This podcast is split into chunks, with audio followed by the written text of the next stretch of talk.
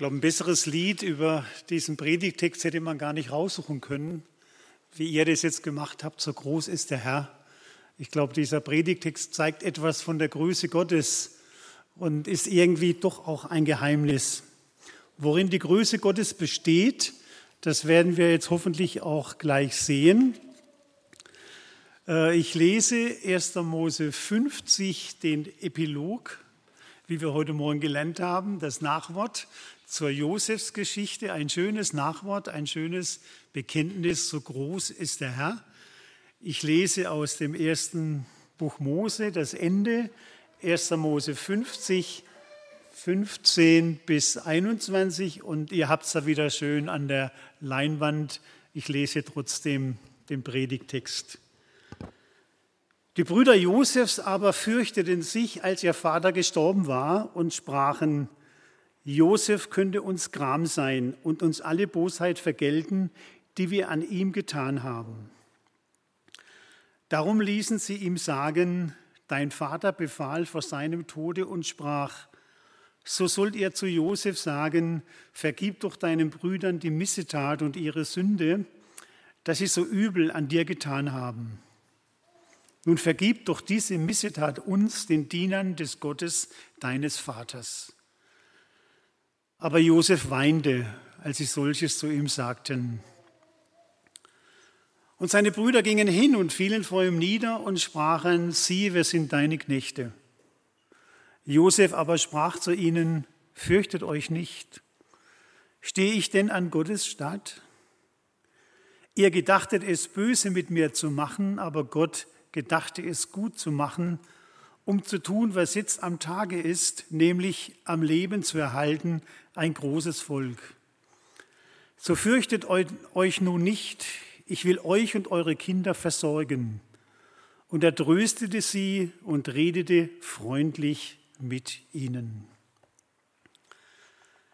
Jakob, das Familienoberhaupt, der Patriarch der Familie, ein Stammvater Israels, war gestorben.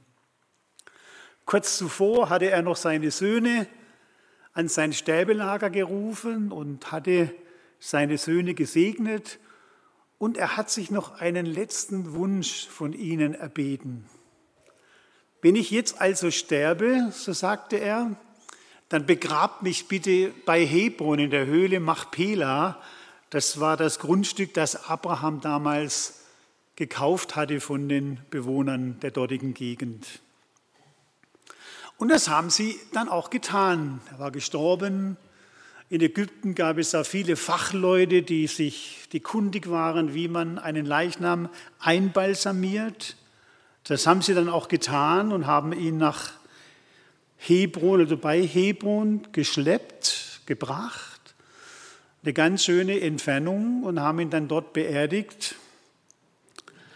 Und jetzt stelle ich mir so die Geschichte vor, wie sie etwa weitergegangen ist. Ich möchte jetzt ein bisschen fantasiereich das erzählen. Josef als Vizekanzler in Ägypten hatte ja viel zu tun, ist wahrscheinlich gleich nach der Beerdigung wieder nach Ägypten zurückgegangen und die Brüder saßen zusammen beim Leichenschmaus.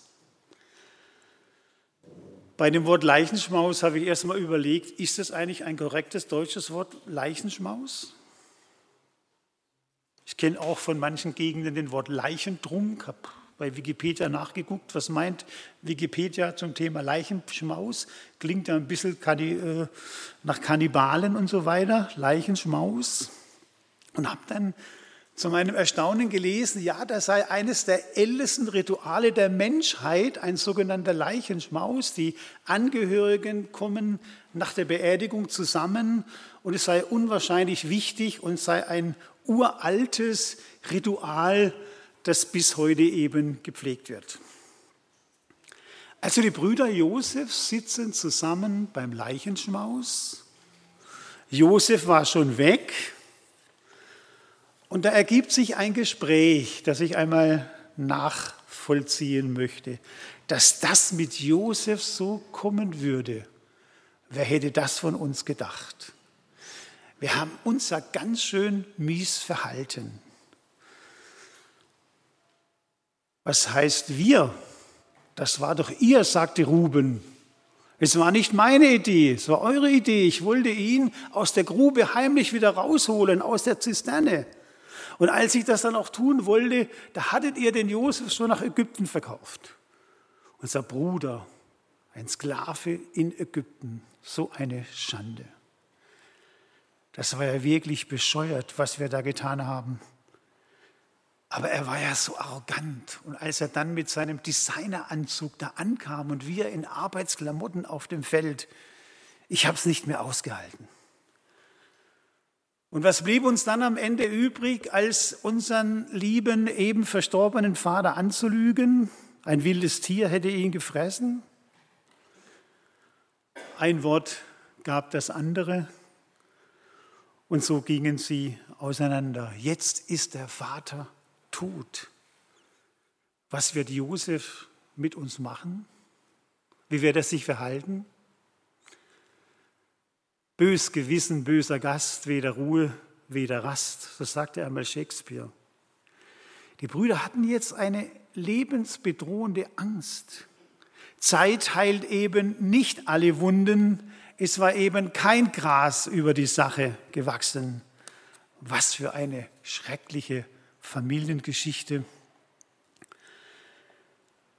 Die Bibel zeigt uns keine perfekten Familien. Das macht in der Regel Hollywood oder ich denke an die 50er Jahre hier in Deutschland. Da gab es die schönen Heimatfilme. Habt ihr auch noch einen im Kopf? Äh, die haben immer ein tolles Happy End, immer Herzschmerz und man geht irgendwie geheilt vom Bildschirm weg. Alles wird gut. Nein, nein, so macht das die Bibel mit ihren Familiengeschichten nicht. Sie zeigt uns reale Familie, nicht Hollywood.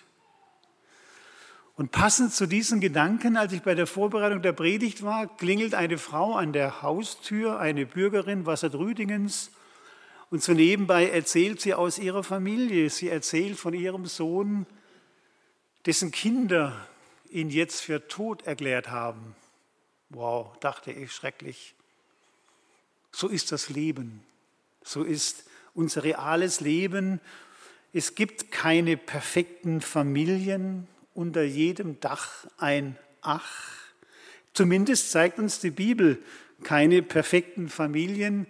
Wenn wir das für perfekt erachten, naja, äh, dann ist es schon grenzwertig, denke ich mal, mit unserem Denken. Also wir sehen alles in dieser Familie. Die Christa hat es ja schon aufgezählt. Totschlag, Lüge, alles, was ein toller Film braucht. Es gibt Themen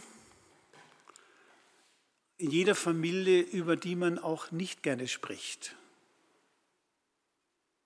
Das ist so hier die Familie des Jakob. Einzig Josef ragte heraus.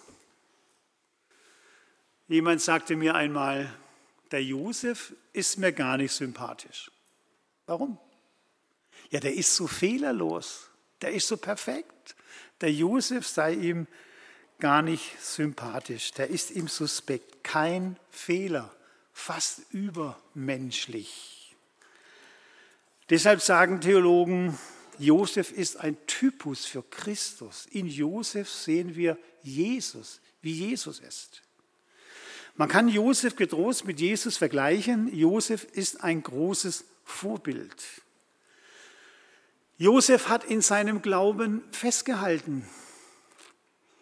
Drei kurze Gedanken. Worin hat er denn festgehalten? Worin hat sich das gezeigt? Zunächst einmal stellen wir uns das vor, zu Hause die fromme Erziehung, das Tischgebet. Der Vater Jakob hat bestimmt oft erzählt von den Wundern, die er mit Gott erlebt hat der Liebling der Familie, einer der jüngsten, Josef, der Sonnyboy.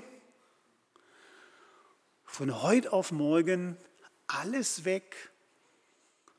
Als Sklave in Ägypten, vom Lieblingssohn zum Sklaven, die fromme Umgebung zu Hause und jetzt das heidnische Ägypten über den Gott Israels hat man Witze gemacht und gespottet. Was war das für ein Wechsel? im Glauben festgehalten. In den Versuchungen des Lebens hat er sich an die Gebote Gottes festgehalten. Als dann diese Frau an ihn herantrat in sündiger Absicht, ein Verhältnis mit ihm wollte, dann floh er. Es ist ja heute auch nicht einfach bei diesem massiven Einfluss an Sexualität über die Medien auch ein Leben nach den Geboten Gottes zu führen. Ich kann nur äh, sagen, es ist gut so, wenn wir uns an die Ordnungen Gottes halten. Und als er dann ganz unten war, im Gefängnis, tiefer ging es ja nicht mehr. Er ließ sich nicht entmutigen. Das war Josef. Wahnsinn, dieser junge Mann. Und jetzt, und jetzt, wie geht es weiter? Wie wird er sich verhalten? Die Brüder hatten ganz viel Dreck am Stecken, wie man so schön sagt. Wie wird es weitergehen? Als ich 50 Jahre alt wurde, da habe ich den Hartmut Steb, den Generalsekretär der Evangelischen Allianz, eingeladen, eine Andacht zu halten. Ich hatte äh, einiges mit ihm zu tun damals. Und dann hat er in der Andacht etwas so gesagt zu mir, also Helmut, ich denke, jetzt hast du die erste Halbzeit so einigermaßen gut durchstanden, so die erste Halbzeit deines Lebens. Jetzt kommt aber die zweite Halbzeit. Weil wer gestern das Pokalendspiel geguckt hat, die zweite Halbzeit war ja auch ein bisschen kritischer für die Bayern. Jetzt kommt aber die zweite Halbzeit deines Lebens. Die musst du auch noch durchstehen. Wie wird die zweite Halbzeit jetzt im Leben Josefs laufen? Die Brüder hatten schon vorgesorgt. Sie sandten wahrscheinlich heimlich eine Botschaft an Josef, Vers 16. Darum ließen sie ihm sagen, sie ließen ihm sagen, also eine geheime Botschaft an den Josef, dein Vater befahl, vergib doch den Brüdern. Dichtung und Wahrheit, wir wissen es nicht. Josef weint. Er ist sehr bewegt von diesem Misstrauen gegen ihn. Wie können die Brüder nur so denken? Ja, Josef hatte viel erlitten, aber soll er es ihnen jetzt heimzahlen? Wie soll er sich verhalten? Es sagte mal jemand, gib einem Menschen Macht und du wirst sehen, was in ihm steckt. Da zeigt sich dann sein wahrer Charakter. Gib einem Menschen Macht. Du wirst sehen, was in ihm steckt. Josef hatte Macht, alle Macht der Welt. Und jetzt war die moralische Instanz, der Vater, gestorben. Wie geht es weiter mit ihm und den Brüdern? Gott hatte längst gesorgt. Gott hatte längst gesprochen. Gott hatte längst den Josef gelehrt. Und ich glaube, dass auch im Leben als Christ, und wenn wir mit Jesus leben, Gott uns immer wieder Erkenntnisse gibt und wunderbare Erkenntnisse, die uns helfen auf unserem Weg. Was für eine Erkenntnis hatte Gott dem Josef gegeben. Und diese Erkenntnis prägte jetzt sein Verhalten. Wir sehen durch die ganze Josefs Geschichte hindurch eine Tatsache, die bis heute gilt, Gott führt und leitet Menschen. Durch die Josefsgeschichte sehen wir, Gott führt und leitet Menschen. Wie eine rote Linie zieht sich das durch die ganze Josefsgeschichte. Gott führt ein Puzzleteil nach dem anderen und das Ergebnis ist dann unser Predigtext. Gott führt und leitet Menschen. Das steht gar nicht so expressiv jetzt da, jetzt greift Gott ein oder wir sehen so indirekt. Es wird einfach erzählt und wir sehen in dieser wunderbaren Geschichte, da ist Gott da. Gott leitet und führt Menschen. Und am Ende sehen wir das Puzzle zusammengesetzt. Und das ist die Erkenntnis des Josef. Wenn er jetzt ausdrückt bei dem Misstrauensantrag, sage ich mal, seiner Brüder, aber vergib uns bloß, Josef, gell? Was sagt Josef? Gott hat eure Frage schon beantwortet. Gott hat mir schon eine Erkenntnis gegeben für mein Leben. Habt keine Angst. Die, die Antwort Josefs ist, ihr gedachtet es, böse zu machen. Gott gedachte es, gut zu machen. Wie könnte ich euch Böses tun, wenn ich doch so viel Gutes von Gott erlebt habe? Ich kann doch gar nicht Böses tun. Der Größere, Gott selber, hat gute Gedanken über mein Leben gehabt und hat es gut gemacht. Lasst uns das heute Morgen mitnehmen. Gott macht es gut mit mir. Gott macht es gut mit mir. Das ist eine so tiefe Botschaft, die uns unwahrscheinlich helfen und trösten kann. Gott macht es gut. Das kann aber auch ein echt schwerer Satz sein. Das kann auch so eine Keule sein, die mich erschlagen möchte. Wenn ich jetzt an Zeiten denke, wo ich diesen Satz überhaupt nicht annehmen kann. Und ich bin überzeugt, dass Josef im Gefängnis, in der Tiefe seines Lebens, bestimmt das nicht so akzeptiert hätte. Gott macht es gut mit mir. Es gibt auch Zeiten, wo man das wirklich schwer fassen kann. Gott macht es gut mit mir. Und ich denke an den kambodschanischen Christen, der damals in Kambodscha, wo man auch regelrechte KZs hatte, dort durch die Hölle ging und er wieder überlebt hat, wie durch ein Wunder. Und äh, er sagt dann, er sei schier verzagt und äh, was ihm geholfen hätte, er hat immer wieder den Psalm 23 gelesen. Immer wieder Psalm 23. Der Herr ist mein Hirte. Mir wird nichts mangeln. Er weidet mich auf einer grünen Aue und führet mich zum frischen Wasser. Immer wieder dieser Psalm 23, bis seine Seele ruhig und getrost wurde. Gott macht es gut, auch durch das Schwere hindurch. Jetzt könnte man aber kritisch sagen, Herr, was du da sagst, waren die Taten der Brüder jetzt gut? So nach dem Motto, lieber Josef, wir haben dir einen Abenteuerurlaub äh, verpasst nach Ägypten, sei uns doch dankbar, du hast vieles erlebt, jetzt bist du Vizekanzler, äh, ist doch toll. Äh, nein, das wäre geradezu pervers, so ein Denken. Und Josef kehrt auch nichts unter den Teppich. Er nennt es klar und deutlich, ihr gedachtet es böse zu machen.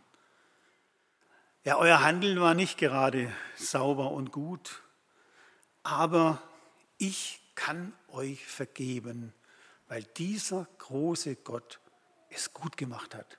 So groß ist der Herr. So groß ist der Herr. Er hat es gut gemacht. In allem, wo ich unten durch musste, Gott hat es gut gemacht. Das ist die erste Erkenntnis des Josef. Und die zweite Erkenntnis, die lesen wir so nebenbei. Die zweite Erkenntnis ist, Josef erkennt den Sinn des Handelns Gottes. Es gibt da jetzt so ein deutsches neues Wort, das man immer wieder gebraucht. Das sagt man, was ist das Narrativ einer Sache? Haben Sie schon mal gehört? Schon mal gehört? Wahrscheinlich schon. Ja, was ist Narrativ? Das meint, was ist der Sinn einer Geschichte? Was ist der Sinn der Geschichte hier? Was ist das Narrativ? Warum macht das Gott so? Josef erkennt es durch den Geist Gottes. Vers 20b, ich lese es euch mal. Genau ist er noch an der Leinwand. Da heißt es, ihr gedachtet es böse mit mir zu machen, aber Gott gedacht es gut zu machen, um zu tun, was jetzt am Tage ist, nämlich am Leben zu erhalten, ein großes Volk. Also stellen wir uns vor, die Familie des Jakobs waren etwa 70 Glieder mit Kindern und Enkelkindern. Als sie nach Ägypten kamen, waren es 70 Familienglieder. Zur Familienfeier hätten sie unseren Gemeinschaftssaal gebraucht. 70 Leute zur Familie zusammen. Und der Josef erkennt, um aus dieser Familie ein Volk zu machen, brauchte es den Weg nach Ägypten, brauchte es mein Schicksal, um nach Ägypten zu kommen. Das war Gottes Plan. Aus der Familie sollte ein großes Volk werden. Das Handeln, das böse Handeln an Josef war der Grundstock für das Volk Israel. So groß ist Gott, dass auch das Leiden bei ihm einen Sinn gibt.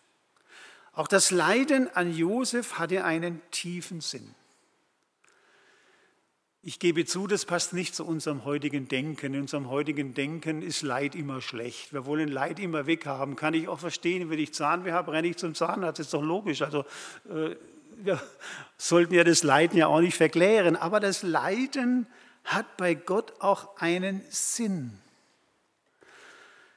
Das sehen wir zum Beispiel bei Jesus. Das Leiden Jesu hatte einen tiefen Sinn. Jesus litt damit wir Gottes Kinder werden, dass wir zu Gott zurückkommen, dass wir gesegnet sind durch ihn. Und Jesus litt und in Jesaja 53 heißt es, weil er so gelitten hat, wird er die vielen zur Beute haben. Weil er so gelitten hat, schenkt ihm Gott eine Gemeinde. Und wir sind das Ergebnis des Leidens Jesu. Wir wir sollen ihn loben, ihm dienen, ihn bezeugen, weil Gott so groß ist und seinen Sohn geopfert hat. Das Leiden gibt einen Sinn. Und das entdecken wir immer wieder in der Geschichte. Das Leiden ergibt einen Sinn. Gibt es einen Sinn in der Geschichte, dass Deutschland sechs Millionen Juden schrecklich vergast hat? Gibt es einen Sinn? Man wagt es ja kaum zu sagen. Ich habe die Erklärung dieser Frage in Israel gehört. Es hat ein Journalist dort gesagt, hätten wir nicht dieses schreckliche Unrecht getan, meint ihr, die Juden hätten Lust gehabt, nach Israel zu gehen? Überall, wo sie wohnten, waren sie gesettelt, waren dort angekommen, waren Bürger und haben sich dort eingelebt, waren erfolgreiche Leute. Und wenn nicht dieser schreckliche Holocaust gewesen wäre, dann hätten sie nie das Bedürfnis gehabt, in ein eigenes Land zu gehen. Ein tiefer Sinn durch das Leiden erschließt sich da, ein schrecklicher Gedanke, ich gebe es zu. Sechs Millionen ermordete Juden und 1968, 1948 waren es 600.000, die in Israel neu anfingen mit einem Staat. Ein Zehntel beginnt wieder neu. Gott hat sie dorthin getrieben, förmlich, damit ein neues geschieht. Gibt es in unserem Leben, ich mache jetzt einen Sprung, gibt es auch in unserem Leben einen Sinn für das Leiden? Auch eine ganz schwere Frage. Sicher gibt es bei in unserem Leben einen Sinn, da bin ich überzeugt. Wir erkennen ihn nicht immer, wir tappen oft im Dunkeln und fragen Gott, warum. Aber es gibt auch in unserem Leben einen tiefen Sinn. Und ich denke jetzt nur an einen Bibelvers, das steht interessanterweise in der kirchlichen Perikopenordnung, also in der, in der Angabe, über welche Texte man zu predigen hat, an Heiligabend. Und ähm, ich bin über den Vers gestolpert, da war ich ein ganz junger Mann im Weihnachtsgottesdienst bei uns in der Kirche, in meinem Heimatort.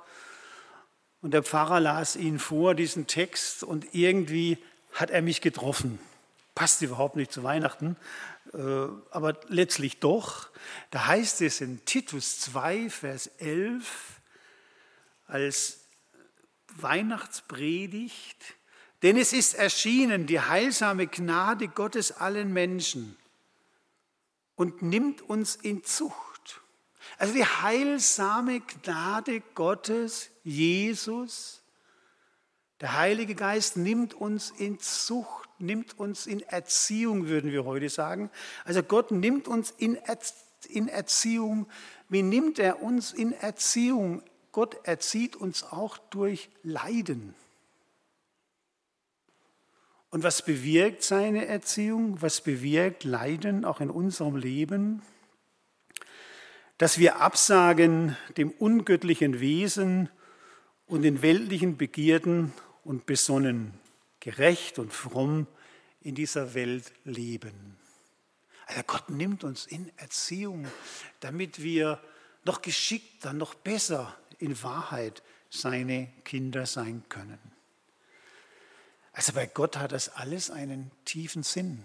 Josef erkennt, die Geschichte Gottes mit mir hat einen tiefen Sinn. Ich schließe, was wir nicht vergessen sollen heute, was wir mitnehmen sollen in diesen Sonntag, 5. Juli 2020, Gott macht es gut. Lass den Glauben an diesen Satz nicht verloren gehen. Gott macht es in deinem Leben gut.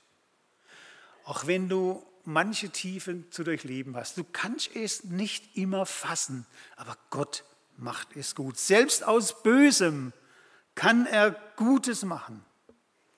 Dafür steht Josef als Zeuge. Nicht immer können wir es erkennen, aber alles Handeln Gottes mit uns hat einen Sinn, hat einen tiefen Sinn. Und das möchte ich jetzt einfach so stehen lassen. Nehmt es mit. Gott macht es gut und alles hat bei ihm einen tiefen Sinn. Und ich schließe mit dem letzten Vers unserer Geschichte. Er ist den Brüdern gesagt, den Brüdern Josefs, aber ich glaube, er gilt auch uns, uns heute Morgen. Das sagt Josef am Ende dieses Textes, am Ende seiner Rede zu seinen Brüdern, so fürchtet euch nun nicht. Ich will euch und eure Kinder versorgen. Das gilt natürlich auch für die, die jetzt keine Kinder haben. Das gilt jetzt auch für die Singles heute Morgen. Ich will dich versorgen. Ich bin bei dir. Ich will euch und eure Kinder versorgen und er tröstete sie und redete freundlich mit ihnen. Amen. Wir wollen jetzt ein Gebet sprechen und dann möchte ich auch das Vaterunser beten und ich bitte euch, wem es möglich ist, aufzustehen und im Stehen mitzubeten.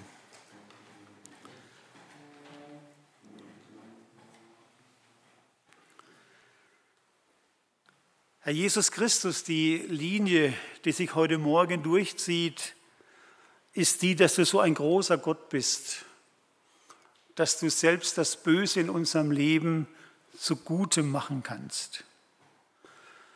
Und du siehst unser aller Leben, du siehst unsere Herzen, wie wir heute Morgen vor dir stehen und vielleicht der eine oder andere auch richtig Probleme mit diesem Gedanken hat und das ist ja auch berechtigt. Aber ich bitte dich für uns alle, dass wir diese Wahrheit, wie sie Josef erlebt hat und bezeugt hat, dass wir sie einmal sehen dürfen. Ja, du machst es gut, auch wenn wir manchmal schier verzweifelt waren. Du bist ein Gott, der gute Gedanken über uns hat. Und schenkt, dass diese guten Gedanken wir auch so anwenden, wie es Josef getan hat, dass wir anderen es nicht nachtragen, was sie an Bösem an uns getan haben. Danke für dieses Vorbild, danke für dein Handeln mit uns, für deine Führungen in unserem Leben. Und danke, dass wir heute Morgen auch beten dürfen für unsere Welt. Ich möchte dich bitten für die Politiker, dass du ihnen hilfst, auch in dieser Zeit gute und weise Entscheidungen zu treffen. Und dass du ihnen hilfst, auch gut mit ihrer Macht umzugehen, sie zu gebrauchen für ihr Volk, so wie Josef es auch getan hat möchte dich auch bitten für die Kranken, die jetzt heute vielleicht gerne hier wären, aber nicht da sein können. Segne sie. Wenn es sein kann, lass sie wieder gesund werden. Wir bitten dich darum. Und danke, dass wir jetzt miteinander beten dürfen, wie du es uns gelehrt hast. Vater unser im Himmel, geheiligt werde dein Name, dein Reich komme, dein Wille geschehe, wie im Himmel, so auf Erden. Unser tägliches Brot gib uns heute und vergib uns unsere Schuld, wie auch wir vergeben unseren Schuldigern. Und führe uns nicht in Versuchung, sondern erlöse uns von dem Bösen. Denn dein ist das Reich und die Kraft und die Herrlichkeit in Ewigkeit. Amen. Wir bleiben stehen und singen mit Maske ähm, das Schlusslied, ein Segenslied. Ich werde deshalb keinen Segen mehr sprechen. Ich wünsche euch einen schönen guten Sonntag, eine gute Woche und freue mich, dass wir uns den Segen Gottes jetzt zusprechen dürfen und erinnere euch nochmal an unser Hinausgehen, das von hinten aus wir den Saal leeren und nach Möglichkeit dann draußen vor dem Haus die Gespräche führen. Danke.